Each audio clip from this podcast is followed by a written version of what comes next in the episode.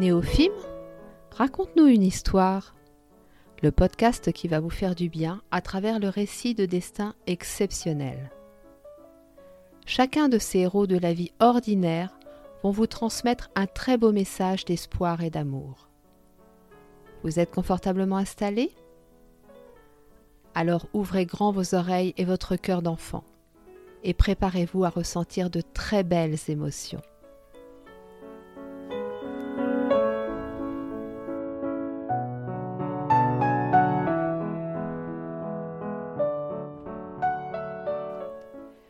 Bonjour à tous et bienvenue sur le podcast des petites histoires de Nathalie et Néophime.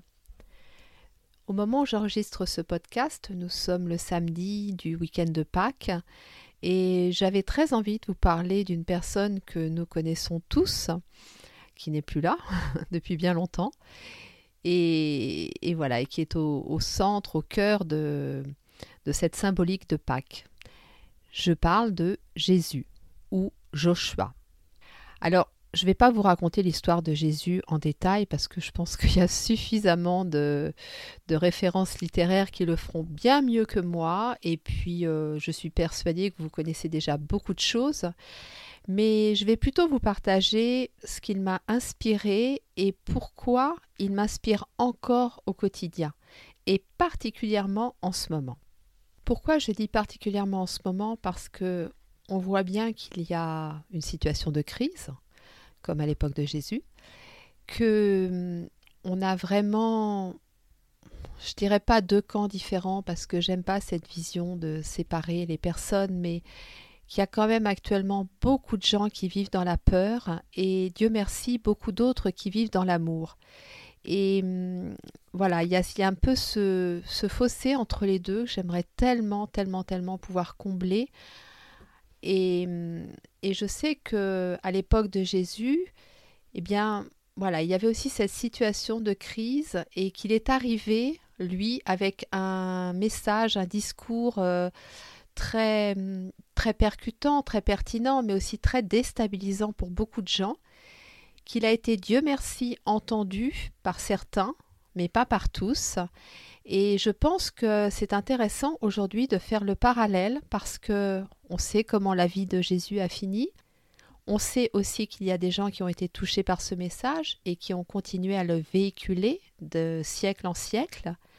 Mais pour autant, on voit bien que la peur est toujours là dans le cœur des hommes et qu'il y a encore ce travail de transmission, d'information pour que les gens puissent se reconnecter à leur propre cœur et surtout ne pas y laisser la peur s'installer. Alors déjà, la première chose, c'est que moi, je l'ai toujours considéré, enfin, ça m'a toujours paru une évidence de le considérer comme euh, un homme comme les autres. Parce que c'est le choix qu'il a fait et que ça me paraît important de le respecter comme n'importe quelle autre personne. Il voulait être homme parmi les hommes. Ça, c'est une phrase, je crois, qu'on retrouve euh, dans les évangiles, dans la Bible, etc.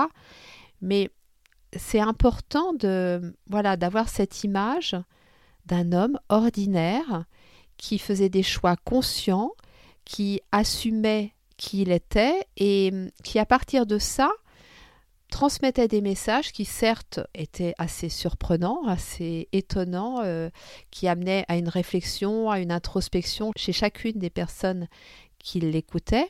Mais pour moi, ce n'est pas l'incarnation de Dieu. Pour moi, chaque personne porte une part divine en soi. Et de la même façon, Jésus portait une part divine en lui. Et c'est vrai que dans les écrits religieux, on dit que Dieu l'a envoyé sur terre pour remettre les hommes dans le droit chemin. Alors ça, bon, ça me fait toujours euh, un petit peu bizarre quand j'entends ça. Moi, ce que je sens, c'est qu'il voulait vivre sa propre expérience de la vie, comme chacun d'entre nous. Après, oui, on peut considérer que c'est une vieille âme, qu'il avait un éveil spirituel hors du commun, mais aussi qu'il était bien entouré, qu'il avait des personnes autour de lui qui lui avaient permis ça, déjà sa famille pour commencer, et puis peu à peu ses amis, et des figures euh, voilà dont on entend parler euh, dans tous les écrits euh, religieux, mais même maintenant non religieux, et ça c'est bien, c'est bien que peu à peu on se rende compte que ces personnes avant tout avaient des messages qui étaient humains, des messages du cœur, mais pas que des messages religieux. Et moi c'est vraiment comme ça que je l'ai hum, accueilli dans mon cœur, c'est comme un homme, un être humain qui parfois se retrouvait en marge de la société à travers euh, ce qu'il transmettait, à travers sa façon de vivre, à travers ce qu'il incarnait déjà. Et ça, si on regarde bien aujourd'hui, c'est quelque chose que l'on retrouve encore et encore et encore.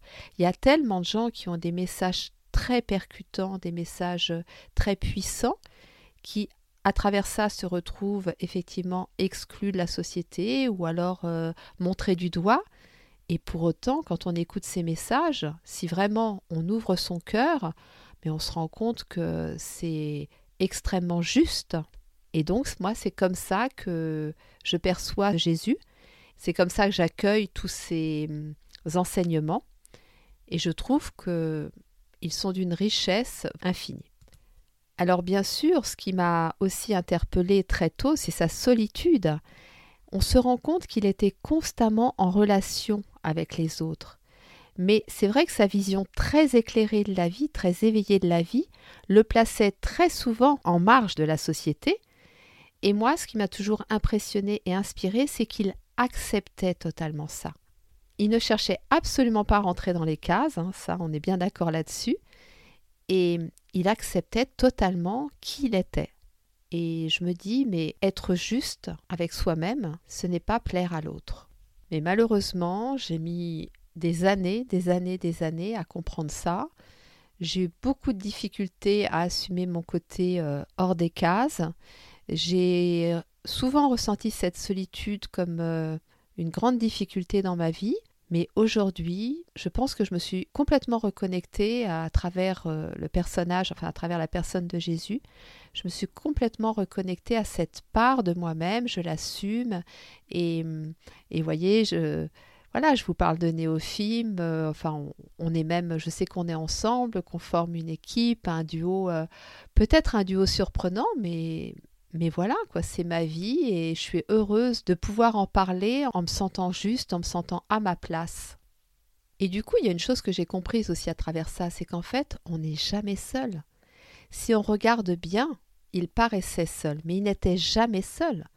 On le sent très entouré. Alors, je ne vous parle pas des personnes physiques qui étaient auprès de lui. Je vous parle du monde subtil, je vous parle de d'anges, de guides, de Dieu, de l'univers, enfin appelez-les comme vous voulez. Mais si vous vous ouvrez à ces présences, vous verrez que on n'est jamais seul. Et ça, vraiment, ça m'a tellement, tellement, tellement soulagée. Je m'en suis rendu compte au moment où j'ai eu mon cancer. Mais c'était une véritable libération pour moi de comprendre ça et de le sentir aussi. Il y a une autre chose qui m'inspire beaucoup chez lui, c'est qu'en fait, il n'a aucune attente. Et ça, c'est pareil, je trouve ça extrêmement libérateur.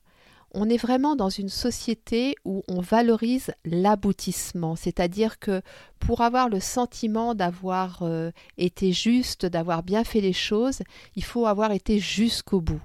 Et en fait, non, il y a des gens qui sont là uniquement pour initier, pour semer des petites graines, et c'est tout. Et elles sont pas là pour récolter. Et ça, ça a énormément de valeur. Moi, je m'en suis rendu compte quand j'étais euh, enseignante bénévole en collège. J'ai semé, semé, semé des graines sans vraiment savoir ce que ça allait donner, sans savoir si ça allait porter ses fruits un jour. J'ai eu la chance et j'ai la chance d'être encore en contact avec certains. Et oui, c'est vrai qu'aujourd'hui, je me rends compte que ces graines, elles ont poussé, elles ont grandi, elles ont donné leurs fruits. Mais aujourd'hui, bah finalement, je me dis que c'est chouette de le savoir, mais c'est pas indispensable ni même nécessaire. Et ce qui est important, et ce que je fais là aussi aujourd'hui en vous parlant, je sème des graines. Je ne sais absolument pas ce que ça va déclencher chez vous. Je ne sais pas ce que, comment vous allez vous les approprier, ce que vous allez en faire, euh, si vous allez vous-même ressemer ces graines euh, à travers les fruits que vous allez récolter. Enfin, voyez, c'est quelque chose aujourd'hui que je fais et le fait de me dire que, bah oui, Jésus a semé beaucoup, beaucoup, beaucoup de graines. Certaines ont prises, d'autres pas.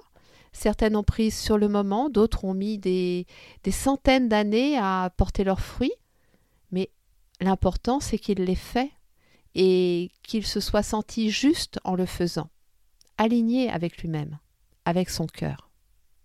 Donc c'est vrai que je me retrouve beaucoup, beaucoup dans cette façon de faire et je pense que le mot prophète a été euh, assez détourné de son sens, mais qu'il a une vraie valeur et que on se rend compte que nos paroles ont vraiment un impact super important, que on peut transmettre beaucoup, on peut faire beaucoup de bien, beaucoup de mal aussi malheureusement à travers la parole, mais pas qu'à travers la parole, à travers ce que l'on vibre, parce que créer une parole sans la vibrer, elle n'a aucune valeur et la personne en face ne va pas la recevoir.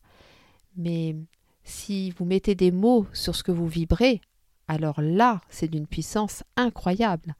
Et cet homme-là, il vibrait l'amour, il, euh, il m'a énormément inspiré aussi par rapport au travail du pardon, qui est vraiment un travail très en profondeur sur l'amour. Et tout ça en n'ayant pas honte de ses fragilités, parce qu'il avait aussi des fragilités, et ça aussi, on, le voit bien tout au long de sa vie, jusqu'à la fin sur la croix où, où il dit tout simplement Mais pourquoi m'as-tu abandonné? en parlant de Dieu, de l'univers, de. Oui, parce qu'on a tous aussi des moments comme ça où on a l'impression finalement que sur un court instant, on est à nouveau seul. Donc il a eu aussi ces moments de fragilité. Mais malgré tout, il s'est vraiment tenu à, à ce qu'il voulait faire de cette vie, à ce qu'il voulait transmettre et il l'a fait vraiment d'une très belle façon, sans aucune attente et avec beaucoup, beaucoup, beaucoup d'amour. Ce que j'aime aussi beaucoup chez lui, c'est qu'il voit l'enfant en chacun des hommes qu'il croise. Et hum, ça me parle beaucoup aussi parce que c'est quelque chose euh, que j'ai en moi, c'est-à-dire que je vais toujours me relier tout de suite quand je croise une personne, même si je ne la connais pas, hein, je me relie tout de suite à son cœur et donc à son enfant intérieur. Et très souvent, ça m'a joué des tours. Ça m'a joué des tours parce que vous savez très bien comme moi que plein de personnes sont en décalage entre leur enfant intérieur et la personne qu'elle est aujourd'hui. Et du coup, je me suis retrouvée dans des situations où effectivement ces personnes avaient fait le choix de ne plus être connectées à cet enfant intérieur, de rester dans des vibrations basses, et je cherchais à tout prix à les ramener à ça, et voilà, ça m'a conduit plusieurs fois à ma perte. Bon, Dieu merci, j'ai réussi à rebondir. Aujourd'hui, j'arrive toujours à apercevoir cet enfant intérieur, mais ce que j'ai appris à développer, c'est à, à comprendre si la personne était prête à se reconnecter ou pas à son enfant intérieur. Et voilà, ça aujourd'hui c'est très utile, ça me sert beaucoup parce que si effectivement la personne n'est pas prête, alors je respecte totalement ça, mais moi je reprends mon chemin et je continue ma route. Et à ce sujet-là, il y a quelque chose euh, que j'ai envie de vous partager, c'est qu'en fait, pour moi, vibrer l'amour, aimer quelqu'un en vibrant l'amour pour lui, lui envoyer de l'amour, ça n'oblige en rien à créer une relation. C'est quelque chose que je fais très souvent avec des gens que je croise dans la rue, je ne leur parle même pas, mais je sens ce, cet appel qu'ils ont, ce besoin qu'ils ont. Donc je vibre l'amour en espérant qu'elles puissent euh, voilà, capter ces vibrations mais je ne vais pas créer forcément de relation avec ces personnes. Et ça, c'est aussi quelque chose que j'ai compris à travers Jésus, c'est qu'il ne cherchait pas à créer de relation avec les gens. Il cherchait juste, à travers les vibrations d'amour qu'il émettait, à les reconnecter à leur propre cœur. Et ce week-end, donc les chrétiens célèbrent Pâques.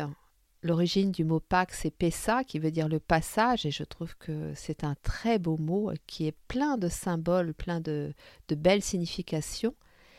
Et c'est aussi, je pense, le moment de se relier à cet homme ordinaire qui a eu un destin extraordinaire parce qu'il en a fait le choix, parce qu'il a accepté qui il était, et qu'il n'a eu que pour seule mission de vibrer l'amour.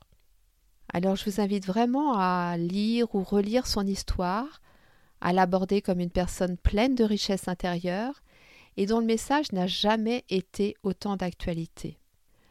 Alors profitons de ce week-end de Pâques pour euh, nous relier avec les personnes que l'on aime. Si elles sont près de nous physiquement, c'est chouette. Si elles sont plus loin, n'oublions pas qu'à travers la vibration d'amour, la distance n'existe pas. Donc on peut leur envoyer autant d'amour que l'on veut et se dire que plus on vibrera l'amour, moins il y aura de peur. Néophime et moi-même, nous vous souhaitons un très beau week-end de Pâques. Nous vous envoyons plein d'amour et nous vous disons à la semaine prochaine.